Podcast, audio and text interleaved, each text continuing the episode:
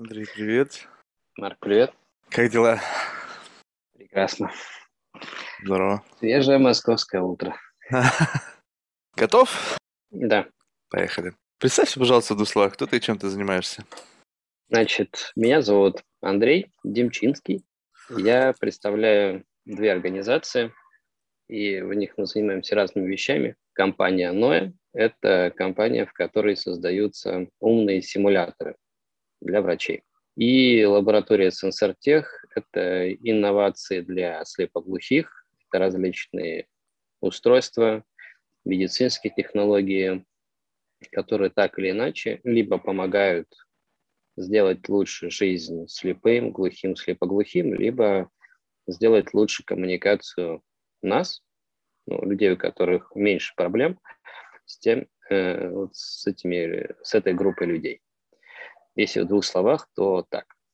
Что здорово. Классно и очень, мне кажется, правильно делать. Давай постепенно, вот э, начнем с первой, с лаборатории, где вы создаете, я так понимаю, модели э, человеческих органов для изучения и для проведения различных манипуляций с целью как бы изучения этих органов. Да. А, в НОЭ это модели органов, это в том числе. Это как ядро вообще этого проекта, то, на чем мы учимся, то, на чем мы фокусируемся с точки зрения ну, самой, самой разработки. А вообще это ну, глобально обучение. Там врачи же не только как посмотреть на органы, как их потыкать и так далее. Mm-hmm. Там есть еще приборы диагностические, хирургические. Там есть листики, которые доктора получают и пытаются понять, а, что это вообще такое и что с пациентом не так. Поэтому мы стараемся всеобъемлюще э, создать инструмент, который просто и понятно может обучить доктора, особенно начинающего сегодня, потому что медицина сейчас растет очень быстро, информации становится много. Это понятно. И никто от этого никуда не уйдет, она становится слишком сложной. Однажды, не помню, где я прочитал, кто-то сказал, что простые вещи мы уже сделали все, остались mm-hmm. только сложные. Вот как раз вот этой проблемой наше поколение сейчас сталкивается. Те вызовы медицины, всякие там кинетика, вот эти вот все вирусы, ну, такие сложные материи высокие, с ними приходится как-то справляться. Нельзя как какой-нибудь, я не знаю, Авиценна когда-нибудь там очень давно мог осваивать и уши, и глаза, и печень, ну, быть, короче, специалистом во всем, везде по чуть-чуть, и позиционировать себя как суперэксперт. Сейчас люди, даже вот, например, офтальмологи, вроде бы казалось, да, вот такая маленькая штучка где-то у нас в голове, через которую мы смотрим. А внутри этой профессии есть целый ряд направлений. Кто-то катарактологи, которые катаракт ударяют, uh-huh. ну, это маленький хрусталик на ткани, которая вокруг него, это огромная профессия, и даже внутри ее очень сложно стать экспертом высокого класса. А там есть и сетчатка, и глаукома, и так далее, и так далее. И так далее. Все стало сложно. И возвращаясь к моему тезису, мы стараемся сделать нечто, что вот просто может дать необходимые знания чтобы человек, когда он приходит к пациенту, он мог ему помочь. Для нас это главное, то есть помочь человеку. Потому что мы не нефтью занимаемся, мы не булочки продаем, а решаем задачку, когда на кону может быть, например, жизнь человека. Это не круассан, который mm. пропал, это кто-то немножко понервничал, кто-то деньги потерял, а это могут быть судьбы не только этого человека, он пропал, это могут быть еще его родственники, а может быть, я не знаю, э, Тим Кук. Mm. И хопа, и проблемы там у Apple, перестановки все эти и так далее. Разное может быть. Это, ну, ну вы-то конкретно что делаете? То есть вы говоришь э, обучение. Обучение что? Вы создаете ага. модели, тоже множество вариантов, допустим, если речь идет о офтальмологии, то это получается какие-то модели глаза во всех его возможных вариантах со всеми возможными патологиями для того, чтобы на базе этих да. моделей э, молодые там студенты могли обучаться этому? Значит, я в лейку ушел, заболтался. Значит, что мы фактически делаем? Ну, э, симулятор – это VR-симулятор, во-первых. Это виртуальное пространство, виртуальные органы, виртуальные наставники, приборы и все остальное. Это первое. Э, сейчас мы сфокусированы на глазах, потому что основатели компании, в том числе я, офтальмологи, uh-huh. и занимаемся тем, чтобы максимально реалистично сделать сам глаз. Это первое, чтобы не было искажения вот профессионального, когда человек смотрит в VR на одно, а в реальности на человеке немножко другое. Поэтому реалистичный орган. Второе – это, конечно, вариативность. Мы используем, я бы сказал, что это ну, довольно-таки стандартные инструменты алгоритмы, которые позволяют генерировать болячки. Мы задаем mm. некоторые границы э, для конкретного заболевания, за которое он выходить не может. И вот он начинает каждый раз, человек сталкивается с новым заболеванием. Это не как э, вот эти вот тесты, например, ГОСы, когда у тебя четыре варианта ответа, ну, то есть только вот так. Это позволяет решить одну важную проблему, которой сталкивается абсолютно любой медицинский университет мира. Ни у кого из них нет условно такого, знаешь, э, мешочка пациентов, коробочки, со всеми нужными болячками, которые студент, приходя в этот университет, должен их пройти. Mm. Здесь прикол в том, что э, у, у этих студентов есть программа обучения, которая государством регламентировано, вот ты должен вот это посмотреть, вот это, вот это, вот это. А по факту, когда человек приходит, в зависимости от того, какой это университет, это всегда рулетка. Кому больше повезет. Даже если ты, я не знаю, э, сын миллиардера, и ну, тебе не повезло, а, человек из глубинки, который, там, я не знаю, огород копал, Ему повезло, через него прошло большое количество разных пациентов с разной патологией, выраженностью, вариативностью, и у него получилось больше опыта. Как бы здесь хочешь, не хочешь, будет рулетка у всех. Вот эту задачку мы решаем, э, поскольку это среда виртуальная, цифровая, мы можем создать весь набор этих заболеваний и сделать их нестандартными. Не так, как ты открываешь атлас с болячками, у тебя там раз глазик, два, три, вот, и ты на них получил ну, какой-то визуальный опыт, вроде как запомнил. А здесь у тебя всегда разная э, форма, разная глубина, разная выраженность, и ты учишься на них много, многократно, вот эту вот насмотренность свою обучаешь, чтобы, когда ты встречаешься с реальным человеком, ты ее не пропустил в первую очередь, не ошибся, что это такое, ну, естественно, правильно помог этому человеку. Значит, второе – это вот такая вариативность, важная деталь.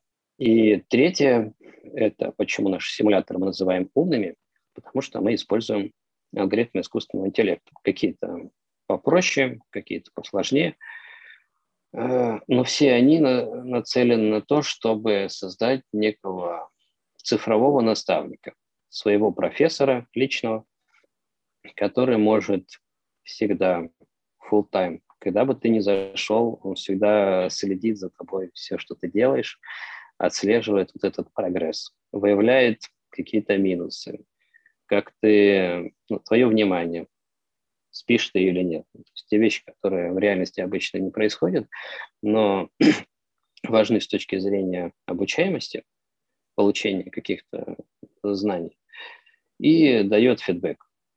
Во-первых, он может сказать, вот в этом направлении, товарищ, э, ну, тебе пока что сложновато. Твой мозг, ну, так простыми словами скажу, э, здесь тебе пока что будет сложно, вот, вот эта область тебе дается проще, потому что mm-hmm. мы все разные мы информацию по-разному воспринимаем. Э, начни с этого, он ее изучает, потому что вот эту область он изучает быстрее. Это математически не суперсложная задача. Э, а в эту область либо ты идешь потом, либо ты должен знать, что вот ты должен с ней сфокусироваться, и на, на нее у тебя уйдет там раз в пять больше. Это важная деталь, потому что сейчас, ну вот, э, взять любого студента, мы получаем обратную связь только от преподавателя. А, и преподавателю сложно как-то ну, количественно, объективно сказать, что вот ты можешь, это не можешь, это все субъективно. Здесь инструмент, который дает тебе условно цифру. Mm. Да, нет и в какой степени. Это очень важно. И, значит, проследил он, выявил твои слабые стороны, указал, где тебе хорошо, где плохо. И на, на основе этого, на основе того, как ты взаимодействуешь вообще с этой моделью, но в процессе не сразу, а с течением времени, пока ты пользуешься этим симулятором, э, опять же, с помощью не всегда суперсложных алгоритмов мы можем подсказать э, путь, маршрутизировать этого человека в той области, которая для него комфортна и в комфортном, как бы, максимально усвоимом варианте. Mm-hmm. Например, например, э, ну вот опять же вернемся в какой-нибудь университет, академию медицинскую. Э, всегда есть ребята, которые отличники, такие, которым хорошо удается текстовый материал, лекционный, они, у них хорошая память. И есть ребята, которые там, уху, и, и хотят погулять. Э, ну, у них немножко другое отношение к этой истории, и у них усваивается это сложнее. Поэтому для первых, если мы смотрим, что вот у него хорошо все это усваивается, и он всегда сконцентрирован, делает это долго и так далее, мы можем э, выдавать ему список публикаций. Как бы не просто книжки, которым они учатся в академии, а более глубокий материал. Ну, история отличников, когда они там начинают погружаться в какую-то историю, когда они идут к каким-то профессорам, надеясь получить какую-то дополнительную информацию, чтобы двигаться по своему направлению быстрее. Либо если это вот ребята по, послабее, поскольку, опять же, это не нефтяники, булочные и так далее, важно, чтобы человек не навредил другому человеку. Очень важно, чтобы он получил какие-то основные базовые знания, которые бы позволили ему, человеку, помочь. Поэтому мы эту информацию упрощаем. То есть вот такой вот адаптивность с помощью вот этих алгоритмов. А, еще одна важная деталь, которую я пропустил, ну, наверное, она скорее характерна больше для, для офтальмологии, потому что для других профессий навряд ли она такая супер актуальная. В офтальмологии есть такая неприятная особенность, я бы ее так назвал. Когда-нибудь был офтальмолога? Да. Вот у него есть такой прибор, светящий тебе в глаза. Глазное дно смотреть, да? Да, ну, в том числе, да. Просто они смотрят по-разному. Значит, ты ставишь туда подбородок, и тебе таким ярким лучом светит. Это микроскоп. Угу.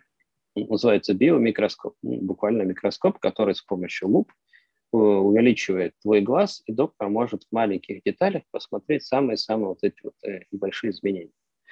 Так вот, как обычно происходит обучение у нас, у всех, даже если мы попали к хорошему там, профессору, специалисту классному, вот он смотрит пациента, сам видит какой-то патологический очаг, потом сажает студента и говорит, посмотри, вот там на, где-то на трех часах есть э, ну, что-то там, объясняет.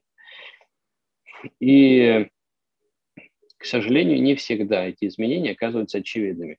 Для человека, у которого маленькая насмотренность, для человека, для которого даже отклонение нормы воспринимается как патология, он не всегда в полной мере может идентифицировать вот этот очаг. Я это проходил, и мои коллеги, все это проходят, когда ты новичок, у тебя все новое и все патологичное.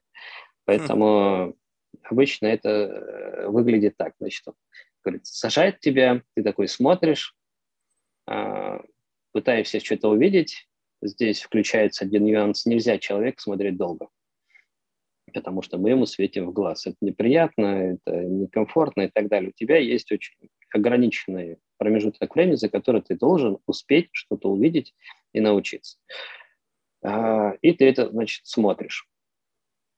В этот момент, если бы мы работали с кишками, с печенью и так далее, доктор может взять этот орган, ткнуть пальцем и сказать, вот, вот это вот очаг. Здесь доктор не может взять ручку, вот так вот глаз воткнуть, нарисовать там кружочек, обвести какой-то очаг. Значит, э, нету вот этого вот сопровождения. Ты выходишь из этих окуляров, ну, поднимаешься, доктор тебя спрашивает, ты увидел? Тебе стыдно сказать, что нет? Такой, да. В общем, вот так вот А почему нельзя проецировать в виде э, изображения с этого микроскопа на большой экран и указкой показывать очаг для всех сразу? А, такой вариант есть, но он очень-очень редкий, потому что прибор, вот этот вот фотощелевая, обычно щелевая лампа, а, она без фоторегистрации.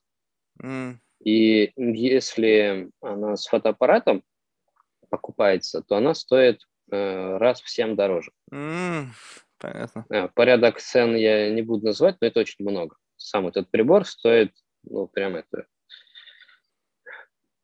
как непозволительно дорого, и поэтому далеко не каждая клиника, которая обучает людей, может себе это позволить.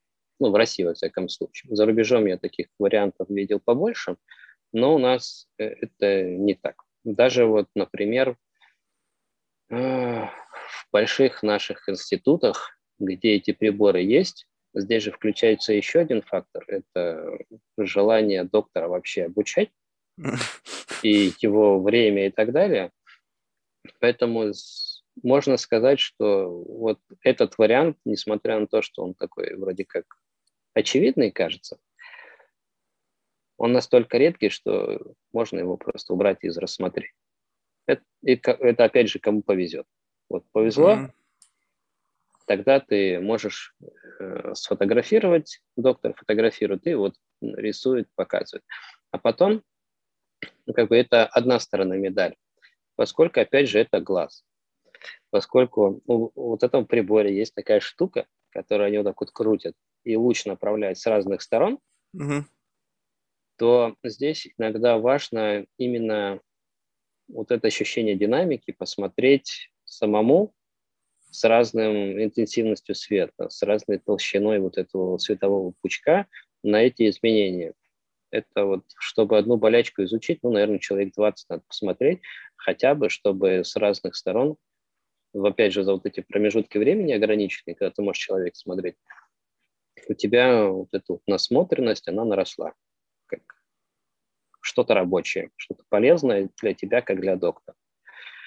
Поэтому, э, возвращаясь к симулятору, здесь мы используем инструмент, который называется eye tracking, это коммерческий вариант, как бы мы его не изобретаем, он уже есть, мы его используем в своих интересах для того, чтобы когда человек находится в симуляции этого прибора, но он видит только глаз, мы могли отследить его в естественных условиях.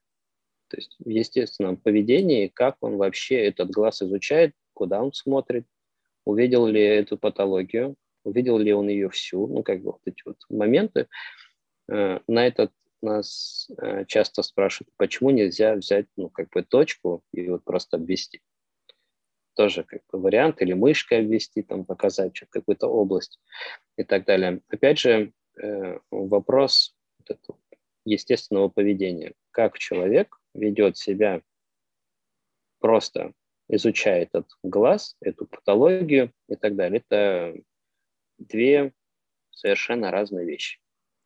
Обвести и посмотреть, как он себя это будет вести, вот как будто он доктор mm. И так далее.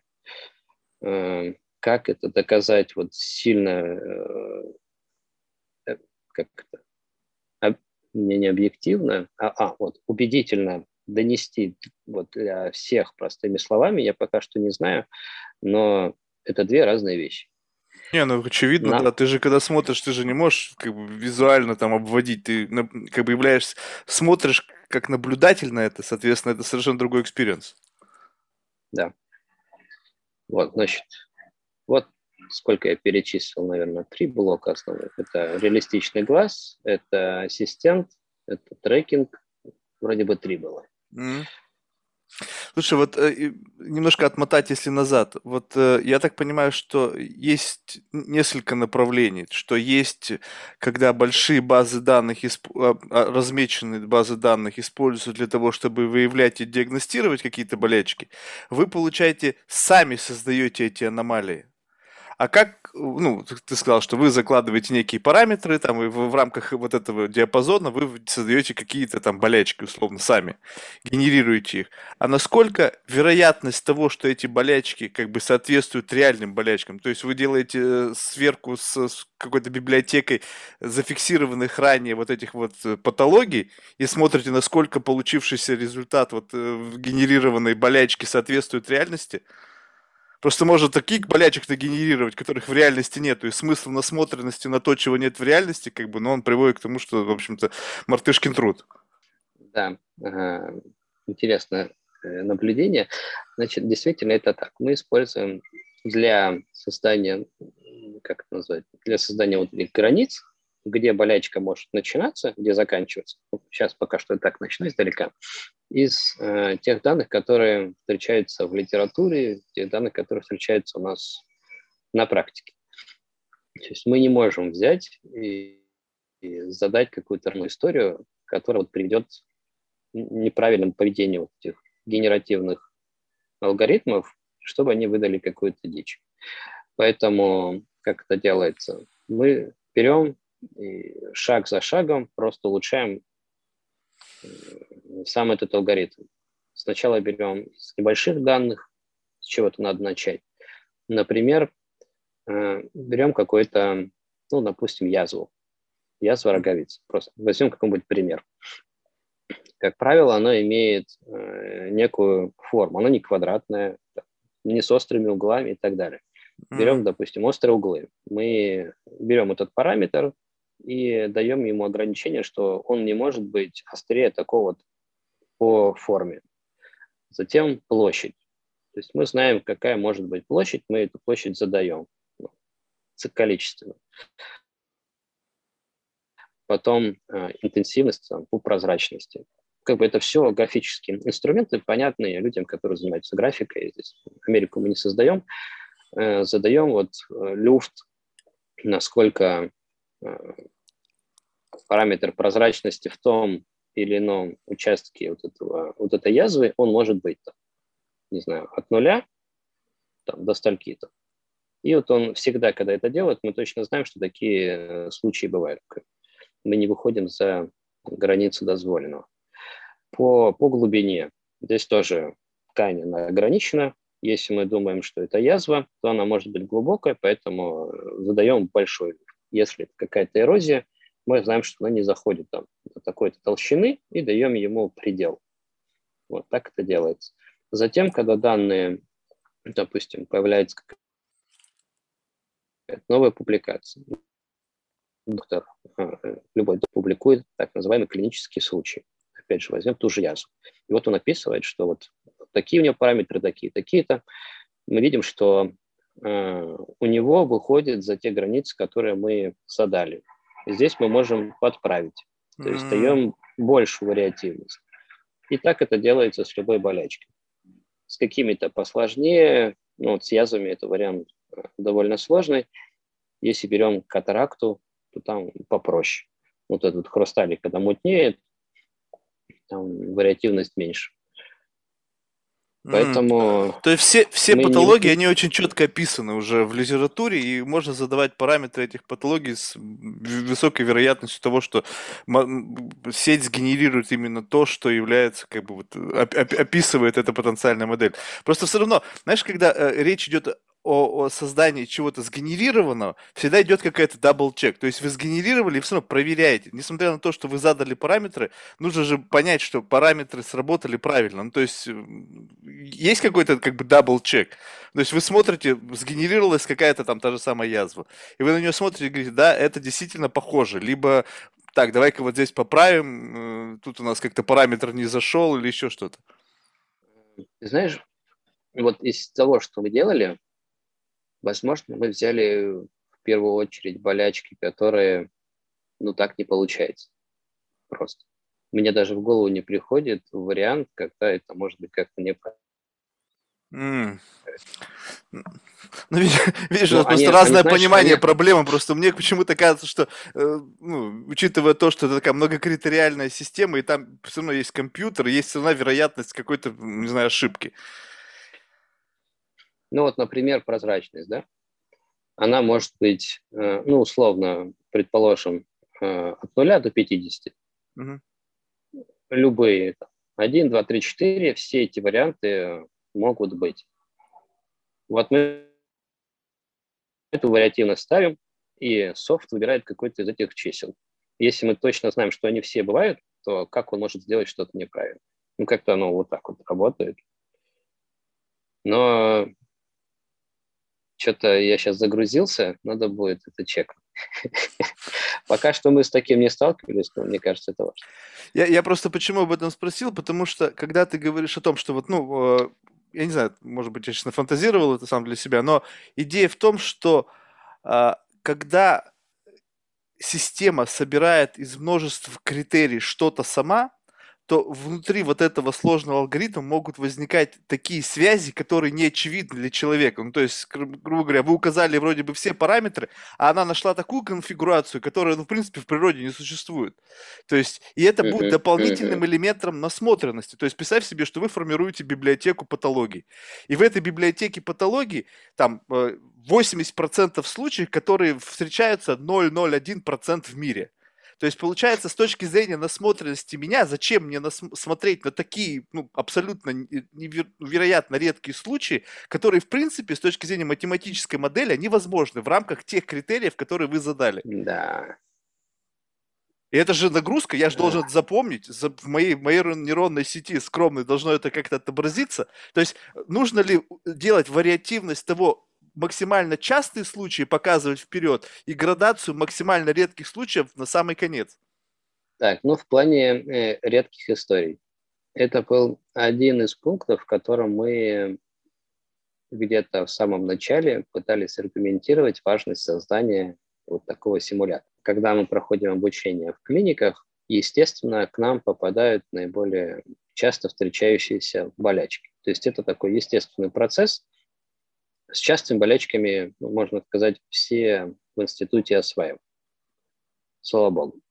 А если говорить о редких случаях, которые бывают в больших институтах, которые э, часто просто проходят мимо поликлиник, каких-то региональных клиник или еще что-то, ну, таких вариантов студенты с ними не сталкиваются, а потом, когда к ним приходит этот пациент, они не знают, что с ним делать. И зачастую они лечат неправильно, что приводит к соответствующим результатам и для пациента, и для доктора, для клиники и так далее. Поэтому здесь ну, такой спорный вопрос на самом деле. С одной стороны, я понимаю, что если бы это 80% э, были только редкими случаями, наверное, это было бы не супер круто. С другой стороны, исключать редкие случаи нельзя, потому что это важный элемент именно обучения, посмотреть на болячку с разных сторон. Э, что это не только кружочек мутный, и все. Это могут быть различные вариации, это могут быть сочетания с другими заболеваниями, э, самыми разными. И ты, как специалист, должен уметь ими управлять, чтобы человеку помочь максимально быстро – потому что если ты это сделаешь не быстро, иногда это может привести к необратимым последствиям. Поэтому, наверное, этот вопрос можно пока что оставить под вопросом и о нем хорошенечко подумать. Я у себя, во всяком случае, этот пунктик оставлю для того, чтобы помозговать. Э, ну, короче, пока что мы, с, вот, наверное, это следующий шаг в разработке. Что-то ты меня загрузил конкретно. Слушай, знаешь еще, что еще как бы в голову приходит? Вот э, сейчас, э, я не знаю, насколько это, опять же, имеет место быть в современной там в медицинской школе, но кажется так, что когда ты говоришь, вот ваша платформа, это своего рода такая некий как бы обучающая система, где есть наглядная интерпретация, где есть какой-то помощник, который направляет тебя в зависимости от твоего прогресса, понимать, где твои слаб, сильные, где слабые стороны. Но в основном ты говоришь насмотренность. А вообще, учитывая то, что создаются новейшие системы диагностирования, нужна ли эта насмотренность? Ну, скажем так, человек пришел к врачу, стоит какой-то классный аппарат, который способен диагностировать это. Он изучает сетчатку глаза, тот же самый там, этот, щелевая, этот, щелевой микроскоп или как он там называется. В библиотеке этого, механ... этого микроскопа есть все варианты загруженные, потенциально, возможно, сгенерированы, э, где-то получены в результате там э, обмена данными. И он диагностирует и выявляет проблемы и выдает сразу же, грубо говоря, патологическую справку о том, что вот это, это, это, это. И дальше уже, исходя из выявленных патологий, назначается процедура лечения. И врач лишь должен только действительно, э, ну, не знаю, обработать эту информацию и выдать какой-то рецепт с точки зрения там, процедуры лечения, там, рекомендаций, там, нужна ли операция или нет, или еще что-то. То есть ведь, э, ну, как бы я понимаю, что насмотренность, она важна, и это такой, как бы, главный, мне кажется, критерий того, что отличает там хорошего врача от плохого, да. Но в целом, вот если есть такой тренд на создание вот этих диагностических инстру... библиотек таких больших, и как искусственный интеллект, как некий помощник, позволяющий это диагностировать, Нужно ли ставить такую большую ставку на саму насмотренность? Так, сейчас я пытаюсь э, аргументировать. Значит, первое. Э, в офтальмологии, несмотря на то, что она, это очень вкусная история для искусственного интеллекта, поскольку это так же, как в радиологии, это картинки зачастую, то очень многие команды по всему миру разрабатывают решения, которые позволяют идентифицировать различные патологические очаги, идентифицировать и сказать, что это такое, и с достаточно высокой вероятностью. Я думаю, что ты об этом имеешь в виду. То есть, когда mm-hmm. в приборе стоит какие-то алгоритмы, которые позволяют, ну, условно, сфотографировать и выявить дефекты, ну, это будущее. Это пока что далекое будущее, потому что я сам занимаюсь вот этими э, алгоритмами, сколько, наверное, уже лет семь, мониторе публикаций и так далее. Пока что выраженных каких-то прогрессов я не увидел. Есть большой прогресс по диабету. Не все знают, кстати, что диабет, он э, частенько выдает проблемы на глазах, и эти проблемы приводят к слепоте. Поэтому такая большая социальная проблема – она очень удобна с точки зрения получения данных и обучения алгоритмов, плюс там еще стадии разные. Короче, все классно. Для, для алгоритмов это клевая штука. И вот это направление изучено максимально много. На это ушло очень много времени. На это ушло очень много денег и данных, потому что, я сейчас сделаю небольшое ответвление, если мы сравниваем с радиологией, то это по большому счету скрининговый метод. Поэтому специалисты с алгоритмами говорят, ну, мне нужен там 100 тысяч, там говорит, мне миллион данных нужно и так далее.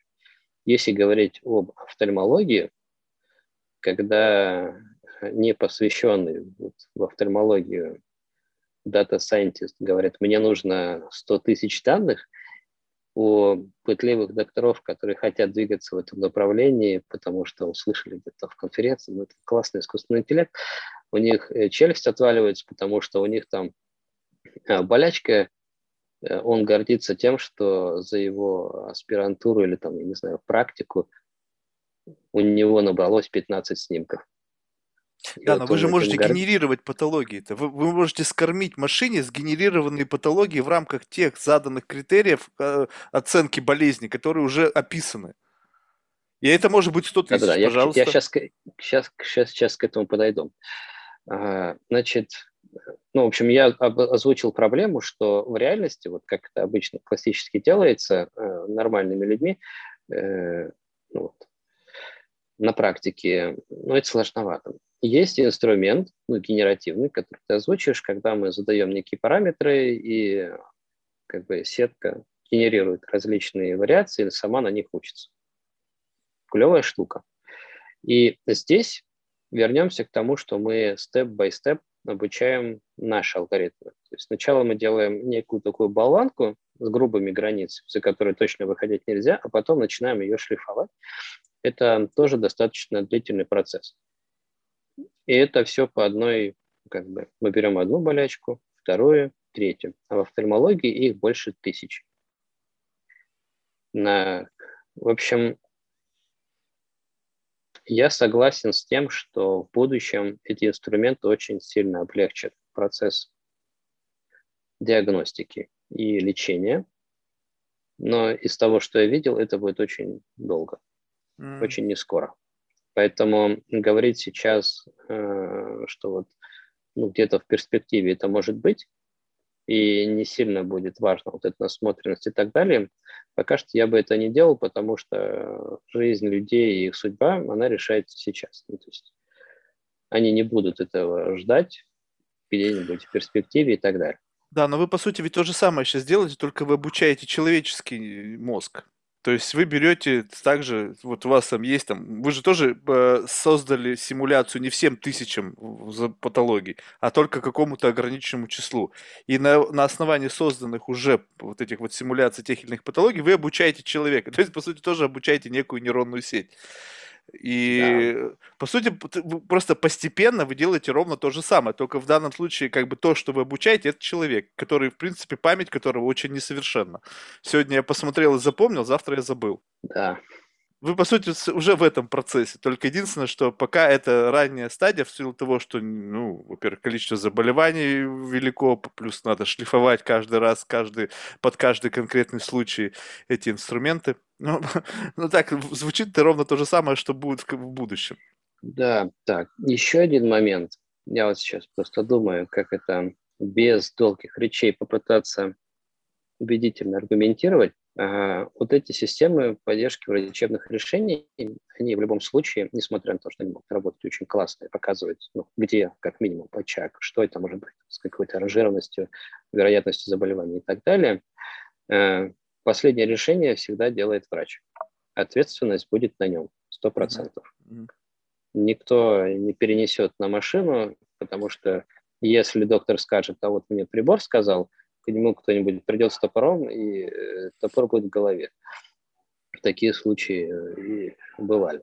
Ну, как бы не с компьютерами, а с топорами у докторов. Э, поэтому для доктора это в первую очередь важно, чтобы понимать то, что определила система, насколько это корректно. У нас же обучение происходит не полностью, ну, как бы мы не берем ее вот как сто процентов, что ты обучаешься только на этом. Они же все равно встречаются с людьми, поэтому это получается мешанина искусственного и реального. Они еще там э, своего опыта добираются и так далее, настоящего. Поэтому ну, я бы так не стал говорить, что это э, на сто процентов заменит. Насмотренность, она нужна, это опыт, то, что называется опытом.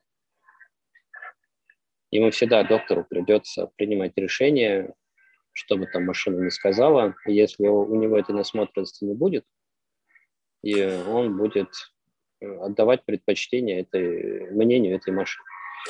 Тут еще, знаешь, ты говоришь, вот насмотренность. Ведь еще важна насмотренность, как бы, как бы супервайзит насмотренность. То есть, когда ты смотришь, и кто-то тебе говорит, на что ты смотришь. Вот, допустим, сейчас ты мне можешь показать 50 там картинок, и я буду достаточно насмотрен вот в этом узком сегменте, но я совершенно не буду понимать, на что я смотрю. То есть, как бы, ну, что, что от того, что ты мне будешь это показывать? И насмотренность, когда есть какой-то, получается, обучающий, э, ну, то есть есть какой-то человек, который mm. действительно понимает, да, на что да, ты да. смотришь, и он тебе говорит, так, ты смотришь вот на это, а это является патологией. И только в этом случае у меня в голове начинает срабатывать то, на что я смотрю. Но в данном случае, насколько вот, ну, а, скажем так, ты говоришь, вот э, какой-то доктор там сказал, что в его случае было там 15 там кейсов, и он как бы доволен тем вот э, набором фотографий, которые есть, и он считает, что вроде бы как бы это неплохая база данных, то получается, как э, профессиональный, допустим, офтальмолог, столкнувшись с чем-то в первый раз, может говорить о том, ну, может как бы однозначно точно понимать, на что он смотрит, если раньше он этого никогда не видел? А, значит, в обучении э, есть э, две, два базовых элемента. Первое – это насмотренность на нормы, на вариативности нормы. Это очень важно. Ну, как бы людей, которые э, с нормами приходят, ну, там, участок патологии, а все остальное норма. Можно сказать, 100% почти. Часть глаза – это норма. Поэтому каждый раз, когда ты смотришь патолог... ну, орган с патологией, ты видишь и норму, ее вариативность, и патологию. Особенно, когда у тебя есть специалист рядышком, он тебе может подсказывать, где это и что, как. И ты всегда эту норму смотришь. Uh-huh. Поэтому э, в тех алгоритмах, например, э, искусственного интеллекта, которыми мы работаем параллельно, не по симулятору, наша была задача, основная, мы пока что ее не решили, это вот обучить ее на эту норму чтобы каждый раз, когда мы скармливали какую-то патологическую картинку, система э, не сочиняла, что это такое, как бы не, не, не придумывала там вариативности в сети, но просто хотя бы, чтобы она точно показала доктору, где патология, ну, как бы подозрительный участок. Mm-hmm. Потому что зачастую, ну, человек, я не знаю, э, устал, он не посмотрел, он э, специализируется не на той части глаза, на которую он смотрит, там все вот эти вот вещи, это обычная практика, и возможность системы показать доктору, на ее взгляд, где находятся неправильные участки, это просто огромный плюс, чтобы доктор обратил хотя бы на нее внимание. Потому что это может быть случайность, он ее пропустил, а может быть это какое-то редкое изменение, когда ну, здесь, э, заходя в классическую практику медицинскую, если ты не знаешь, что это такое, там есть разные варианты, но обычно это бывает так. То есть ты даешь ему какое-то очевидное лечение, и потом роешься в литературе, смотришь похожие эти варианты, у кого встречались, иногда ты видишь их и начинаешь изучать. Ты пишешь форумы, там вот это вот все, ну, то есть поисковый такой момент начинается, ты пытаешься понять, что это такое, чтобы понять этому человеку, помочь этому человеку. Вот. А если говорить об обучении, допустим, в нашей системе, то здесь предусмотрено, ну, поскольку это цифровая среда, мы всегда можем обвести. То есть после того, как человек посмотрел на это, после того, как мы создали тепловую карту, куда он смотрел и так далее, ну, это для, специ... ну, для живого человека субъективно оценить, э, куда он вообще как смотрит. Мы можем показать ему прямо внутри этой системы, это вообще не сложно, вот этой вот э, бляшкой, не знаю, полупрозрачной границы этой патологии. Это mm. и делается и в атласах классических, просто вводит, вот, смотри сюда. То есть, э, опять же, мы тут ничего не придумаем, просто используем колоссальный вековой опыт людей, которые обучают, мы берем плюсы этого и используем современные технологии, объединяя их, чтобы сделать это обучение лучше. Вот и все. Поэтому, когда студенты учатся в симуляторе, им показывают, где этот очаг, чтобы они могли посмотреть его границы. А когда они учатся у доктора, опять же, у офтальмолога только если у него есть возможность на экран вывести – а так, не знаю как. Ну, вот я часто был в тех случаях, когда нет этого экрана, ты просто у себя в памяти делаешь галочку, что вот это была болячка, и вот я увидел что-то вот такое. И в следующий раз, когда я встречаюсь с таким же заболеванием, когда я смотрю, я вспоминаю, что я увидел, и сравниваю с вот этим. Как бы процесс обучения вот так складывается. Слушай, а вот я не знаю, правильно ли я тебя понял, вы сказали, что у вас есть технология eye tracking, то есть, по сути, вы следите за тем, куда смотрит э, студент в ходе изучения. Да. Соответственно, э, для того, чтобы как бы а, обращать некоторые патологии, нужна определенная техника просмотра. Ну, то есть ты говоришь, он мог не посмотреть в эту зону по, по какой-то причине. Соответственно, вы можете натренировать человека смотреть в, как бы, ну, в нужные места для того, чтобы э, как бы выработать некий паттерн изучения потенциальных проблем, как бы за счет того, что учить его глаза двигаться в нужном направлении. Потому что то же самое эти кинь бляшки, и вот следи за бляшками и смотри, что в этих в зонах, куда нужно смотреть. Потому что, допустим, вот, ну как, вообще, в принципе, смотреть э, с точки зрения изучения, это же тоже нужно понимать, куда смотреть. То есть, э, как смотреть для того, чтобы правильно. Это, это тоже заложено как некий инструмент обучения, либо это просто вот как бы я только что выдумал? Э, не выдумал.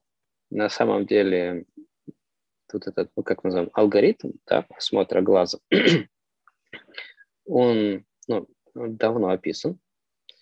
Это нормальная история, но я не знаю почему, в том числе и в моем случае, э, этому не обучают. Как-то непонятным образом ты просто обучаешься, вот немного понятно на что, на чем. Раз, два, три, никто не обучает вот этому алгоритму, что сначала посмотри сюда, потом сюда, потом сюда, сюда, сюда, сюда. Это кажется очевидным, и вообще ничего не скажешь против, ну вот, ноль. Я, и у меня нет контраргументов, почему не делать так, но это не делается. Не знаю почему. Вот. Поэтому пока но что... Вы-то у себя в системе сделали это уже? Нет. Хотя, казалось бы, это, наверное, сделать ну, относительно технического решения достаточно просто. По крайней мере, да. приу- приучить движение глаз, как бы как, как анализировать снимок. Ну, или там это объект. Как, это как как скачиваешь приложение, и тебе показывают сначала сюда посмотри, потом да, сюда, да, сюда. Да, да, да. Да. Э, ну, видишь, это, наверное, э, сказывается в том числе особенности моего обучения. Я не сделал на этом фокус, но в свое оправдание я могу сказать, что увлекаясь съемкой глаз, у меня и на YouTube есть даже ролик, который, по-моему, назывался «Последовательность изучение фиксации, видеофиксации э, элементов глаза, чтобы другой специалист, посмотрев, мог ну, более-менее оценить этот глаз. Есть как подвигать, что посмотреть, с каким увеличением. У меня этот алгоритм даже на видео, там все это записано. Но я им не пользуюсь. Удивительно. Слушай, вот, а, а, а, вот если ну, немножко пофантазировать, вот скажем так, ну, мы двинулись условно вперед, вот в принципе, насколько вот то, чем ты занимаешься, чем занимаются другие команды по всему миру, которые как раз-таки хотят максимально использовать технологии с целью там выявления патологии, с целью там аналитики данных уже имеющих, с целью там обработки данных, которые тоже имеются, изменить в принципе медицину и насколько э, трансформируется именно э, именно, именно вот эта вот ранняя диагностика, вообще как она изменится с точки зрения... Я вообще, в принципе, знаешь, вот мечтал бы, чтобы у меня в дома была какая-то, вот, не знаю, там, какой-то, типа, знаешь, как, как, типа, как солярий, зашел туда утром, не знаю, там тебя всего просканировали, и там мик, зеленая лампочка, более-менее здоров. Все, вышел. Эти данные ушли там к, моим, к разным врачам, соответствующим узким специалистам, там, там снимок там мозга ушел там к неврологу, там внутренние органы, там гастроэнтерологу, кровь ушла там на тест. То есть максимально диагностировать в, каждый день. И сделать это безопасно, там не то, что ты каждый день там МРА скан делаешь, что там в конечном итоге твои мозги там сварятся там через 10 лет. Ну, в общем, чтобы диагностика была настолько как бы как, как, знаешь, как часть утреннего ритуала, как вот часть вот почистить зубы, умыться. Вот, вот над, к, к такому мы когда-нибудь подойдем для того, чтобы постоянно держать, как бы, условно, руку на пульсе. Это не то, что, знаешь, такая какая-то эпихондрия, да, что ты постоянно беспокоишься о своем здоровье. Но ведь бывает так, что ты здоров, здоров, здоров, ты думал, что ты здоров, а потом раз что-то заболело, пришел, ты сказал, батюшка, а что ж ты не пришел пять лет назад? Может быть, мы бы тебя сейчас бы и спасли. Да, так, первое. Э, в принципе, такой тренд, он существует, наверное, уже лет шесть. Он идет со стороны Запада, э, в том числе, вот, наверное, последние года три начинает актив в Москве э, как-то развиваться. Поэтому все стараются придумывать пока что не вот эту вот капсулу космическую, в которой ты сел, он тебе продиагностировала всего, а, шаг за шагом, вот эти носимые устройства, а, мобильные диагностические, ну, ну, допустим, тот же глюкометр, это тоже такая часть вот этой системы, которая ну, выявляет достаточно важные для некоторых ситуаций параметры по сахару. Значит, из моего опыта общения, ну, моего личного общения с ребятами, которые придумывают различные вот такие вот диагностические штуки для людей, которые обоснованно важны, вот это вот мониторинга, своевременного выявления и так далее, они все сталкиваются с тем, что кто за это будет платить. Если мы соберем всю эту большую штуку, которая тебе максимально может обследовать, это будет очень дорого. Поэтому я сам в это верю. Я, я бы тоже хотел жить в этом мире, когда у тебя есть эта штука. Э, здесь совершенно откровенно я могу говорить. Мне это очень нравится. Но, опять же, все вот эти девайсы, это, это тренд есть, что-то придумывают, что-то постепенно внедряется, те же Samsung, Apple на часах и так далее. Мы это видим, но вот э, когда это будет такая большая и доступная штука, это, наверное, далекое э, будущее. Не знаю. Слушай, у меня вот тогда вот тебе такой вопрос. Ну, это, наверное, вообще галимая фантастика, и, наверное, сейчас те люди, которые занимаются медициной, скажут, что я вообще конченый идиот. Но вот э, можно ли говорит о том, я с собой совершенно согласен. Этот девайс, он будет, ну, просто нереально дорогой. Если он будет, да, и он будет доступен там, возможно, только людям, которых там состояние там десятками людей исчисляется. Но а, можно ли говорить о том, ну вот знаешь, я, я банальную аналогию провожу, знаешь, вот эти вот чипы в машинах стоят, которые, подключаясь к которым, ты делаешь диагностику, и он тебе выдает, что с машиной не так. То есть угу. мы сейчас говорим о том, что это ну, такое примитивное творение человека, и она и то может выдать тебе диагностическую проблему. Можно ли говорить о том, что наш мозг, он четко знает, что с тобой не так? Он, ну, условно, он знает, сколько ты весишь, он знает, какие органы у тебя сбоят, он знает, какая у тебя болячка где-то. То есть просто, может быть, мы пока до этого еще не дошли.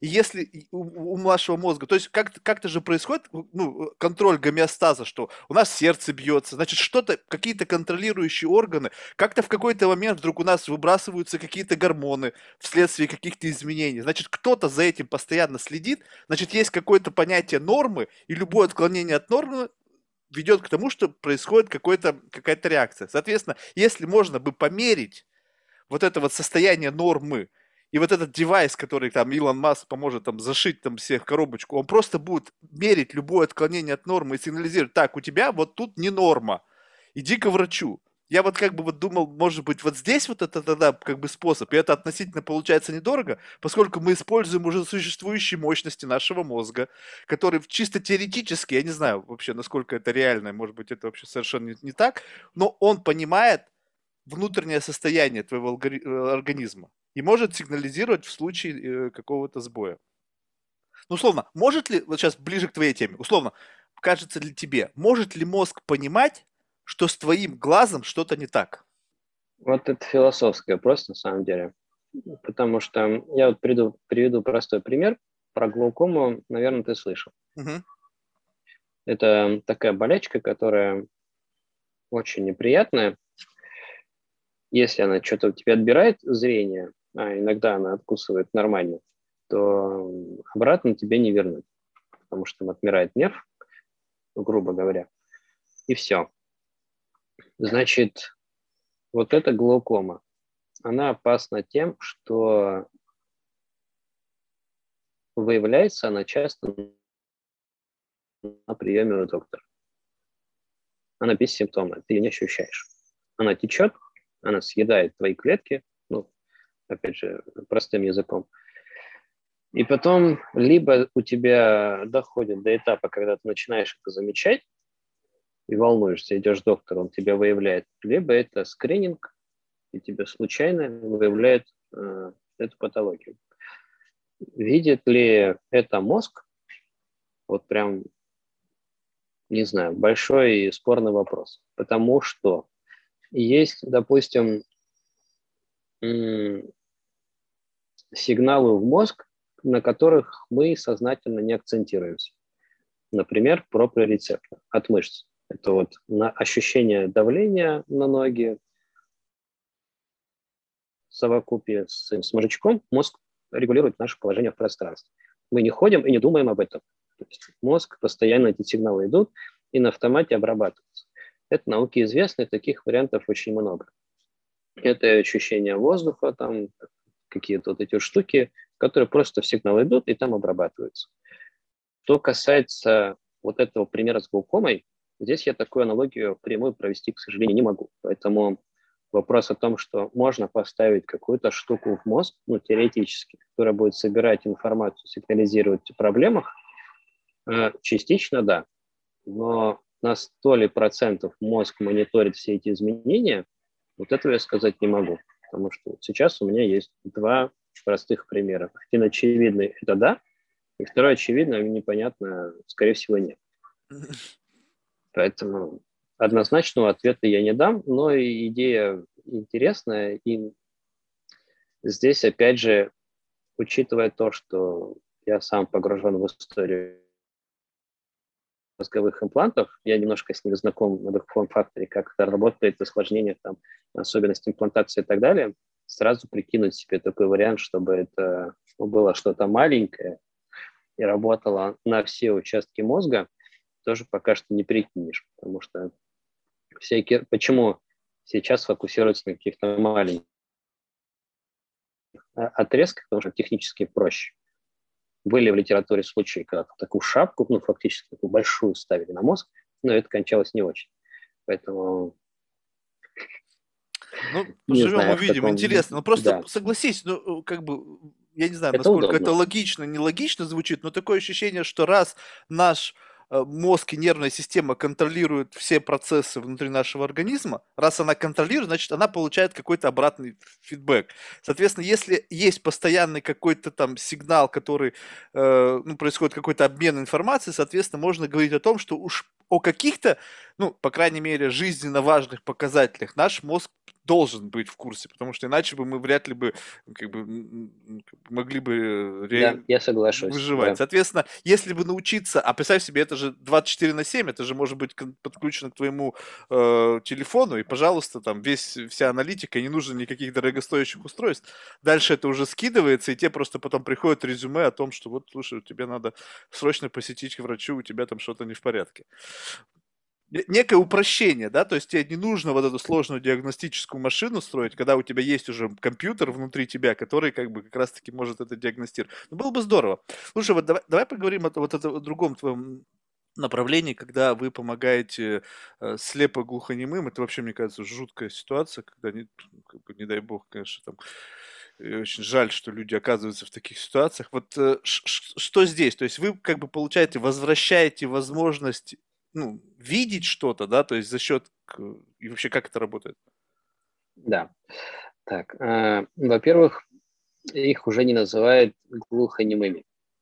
Я сам об этом узнал после того, как вообще валился в эту историю. Они даже немножечко расстраиваются, когда им так говорят, потому что немой предполагает, у меня нет языка, а они mm. же жестами общаются. Поэтому mm. они просто, ну, как бы в какой-то момент они что-то пожаловались на эту историю, и теперь их называют просто либо глухими, либо слепоглухими. Это такое небольшое лирическое отступление. Вот. А по поводу того, чем мы занимаемся, да, действительно, мы занимаемся тем, чтобы дать людям, которые ослепли, которые не видят вообще ничего, возможность вернуть часть вот этих зрительных ощущений, которые можно было бы использовать в жизни, как как нечто полезное. Я говорю так завуалированно, потому что на данном этапе технология несовершенна, она делает первые шаги с точки зрения этого направления и не дает э, того привычного для нас с тобой качества изображения, когда там миллионы пикселей, и все так классно. Там порядок, ну, где-то сотни электродов, из которых собираются некие образы больших объектов. Это зрение мог, еще называют предметным, контурным. Ну, то есть, вот в любом случае лучше, чем ничего. Да, вот этой штукой мы занимаемся. Этим занимаемся мы э, довольно давно, с 2017 года. Вообще этим направлением для этой отрасли, ну, это достаточно долго э, в России. Мы пока что единственные, кто в этом направлении так хорошо продвинулся. С 2017 года у нас был опыт. Мы ставили не нашу технологию, это была американо-швейцарская компания Second Sight. Они уже где-то там, по-моему, с 2011 года уже были на рынке с глазным имплантом.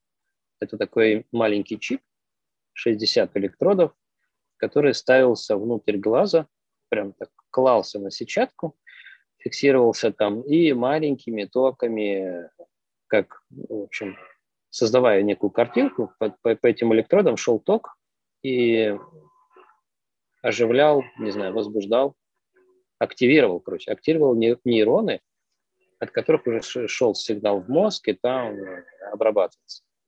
Это работало так. Это был хороший опыт. Два человека в России, вообще, в принципе, за всю историю российской офтальмологии, это был такой, э, ну, космос, я бы сказал, потому что ничего себе, сколько времени прошло, и вот теперь слепые люди получили возможность быть, э, насколько это возможно, самостоятельно. В общем, поставили этим два бионических глаза. Это направление мы не задвинули, мы стали двигаться в сторону мозга. Я объясню, почему. У этого есть очевидные ответы. А, с глазом есть одна маленькая неприятная особенность. Нельзя этот имплант поставить людям, у которых есть нарушение проводимости. То есть вот эта связь глаз и мозг. Таких заболеваний достаточно много. И еще одна особенность. Это должны быть только те заболевания, а их не очень много, я бы сказал так, у которых гибнут только, гибнет только один тип клеток. Вот эти фоторецепторы. Это те клеточки у нас, которые отвечают за переключение, трансформацию света в электрический сигнал. Вот свет в глаз попал в фотон, он поглотился этой клеткой, сгенерировался электрический сигнал, который пошел в мозг. Короче, такой, как называется, модулятор, что ли. Я с физики не силен. В общем, э, такая штука, которая трансформирует свет в электричество.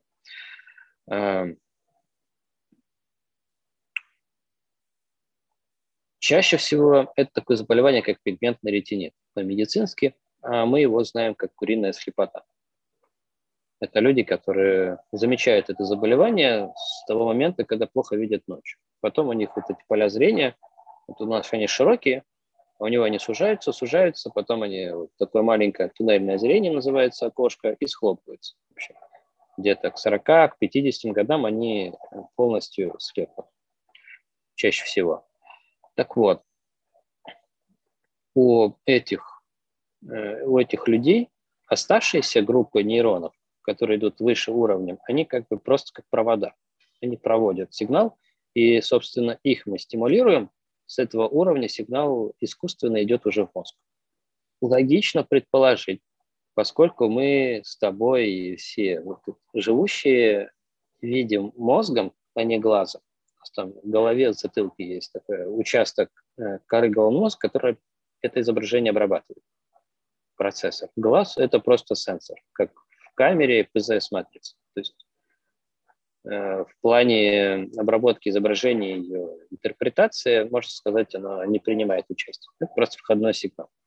Поэтому ученые предположили, не безосновательно, что если мы будем стимулировать непосредственно мозг, ту часть, которая отвечает за обработку изображения, то мы должны получить тоже какой-то зрительный сигнал.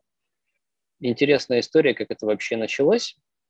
Э, как люди поняли, что искусственное электричеством этот сигнал можно получить. В XIX веке был такой дядя, его звали Иоганн Пуркинье, это был психолог, но он очень увлекался вообще феноменом зрения, галлюцинациями, вот этим всем. Ему было интересно, можно ли как-то ну, вот искусственно вообще вызвать зрительный сигнал. Что он сделал?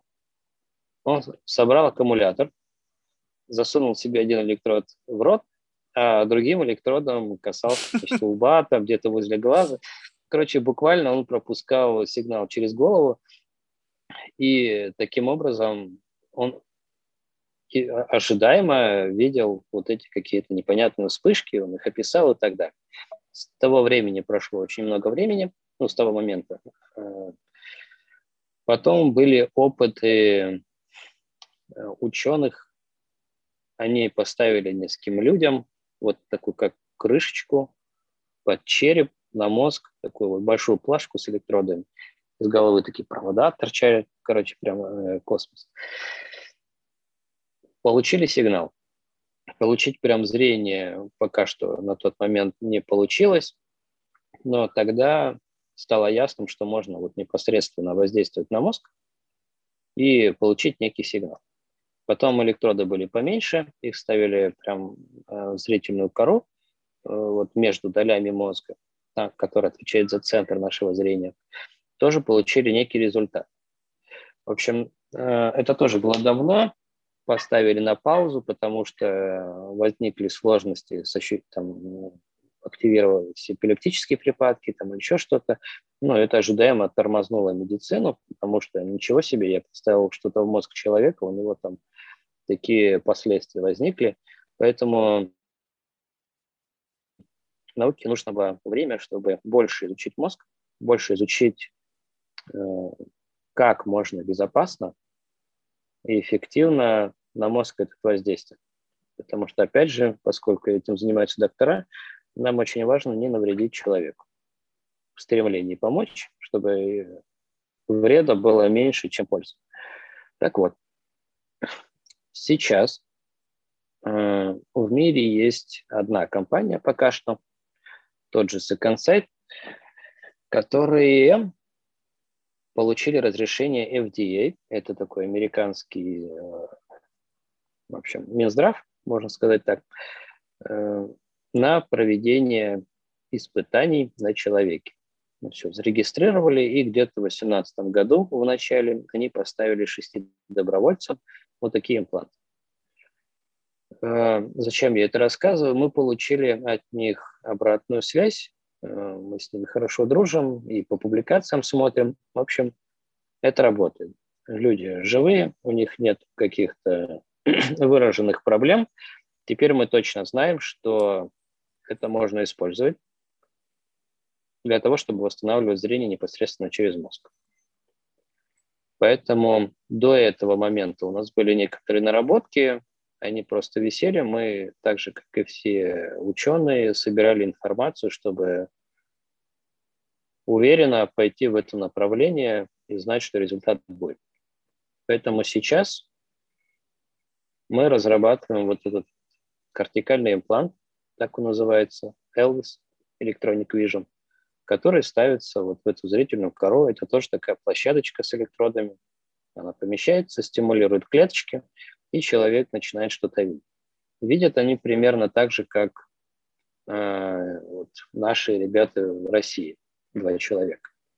Что-то я говорю, говорю, Подожди, говорю. Не, я, я, я, да, у меня вопрос. Слушай, вот, ну, я не знаю, сейчас опять, ты должен всегда меня поправлять, потому что я вообще сейчас э, лезу в область, в которой я вообще малейшего представления не имею. Ведь, по сути, уже существует некая инфраструктура.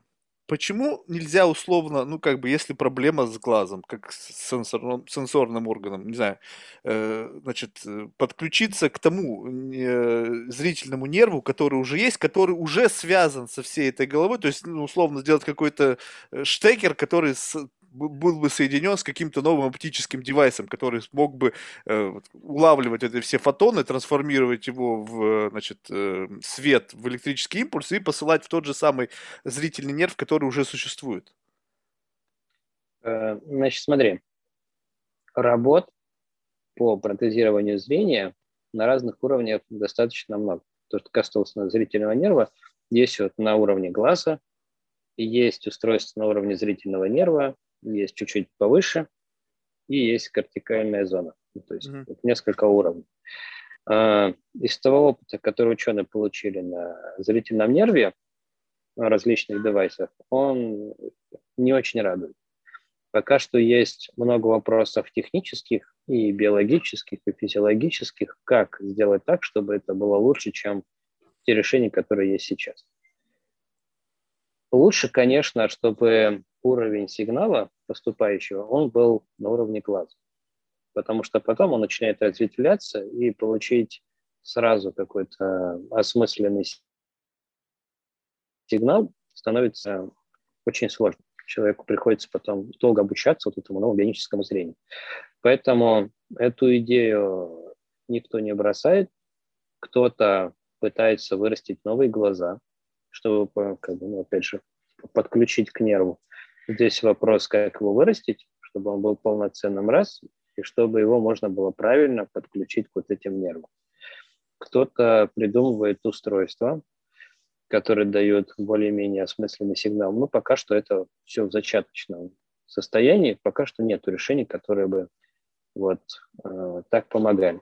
Ну и плюс, опять же, возвращаясь к тому, что наш мозг анализирует изображение непосредственно, если мы ставим туда, то нам ни глаз не нужен, ни зрительный нерв тоже не нужен. А это значит, что те 37 миллионов человек в мире, которые живут в полной темноте, это потенциальные, что называется, клиенты. Если мы берем с каждым уровнем, повышая вот этот выше и выше и выше, ближе к глазу, у нас отсекается кусок этих людей.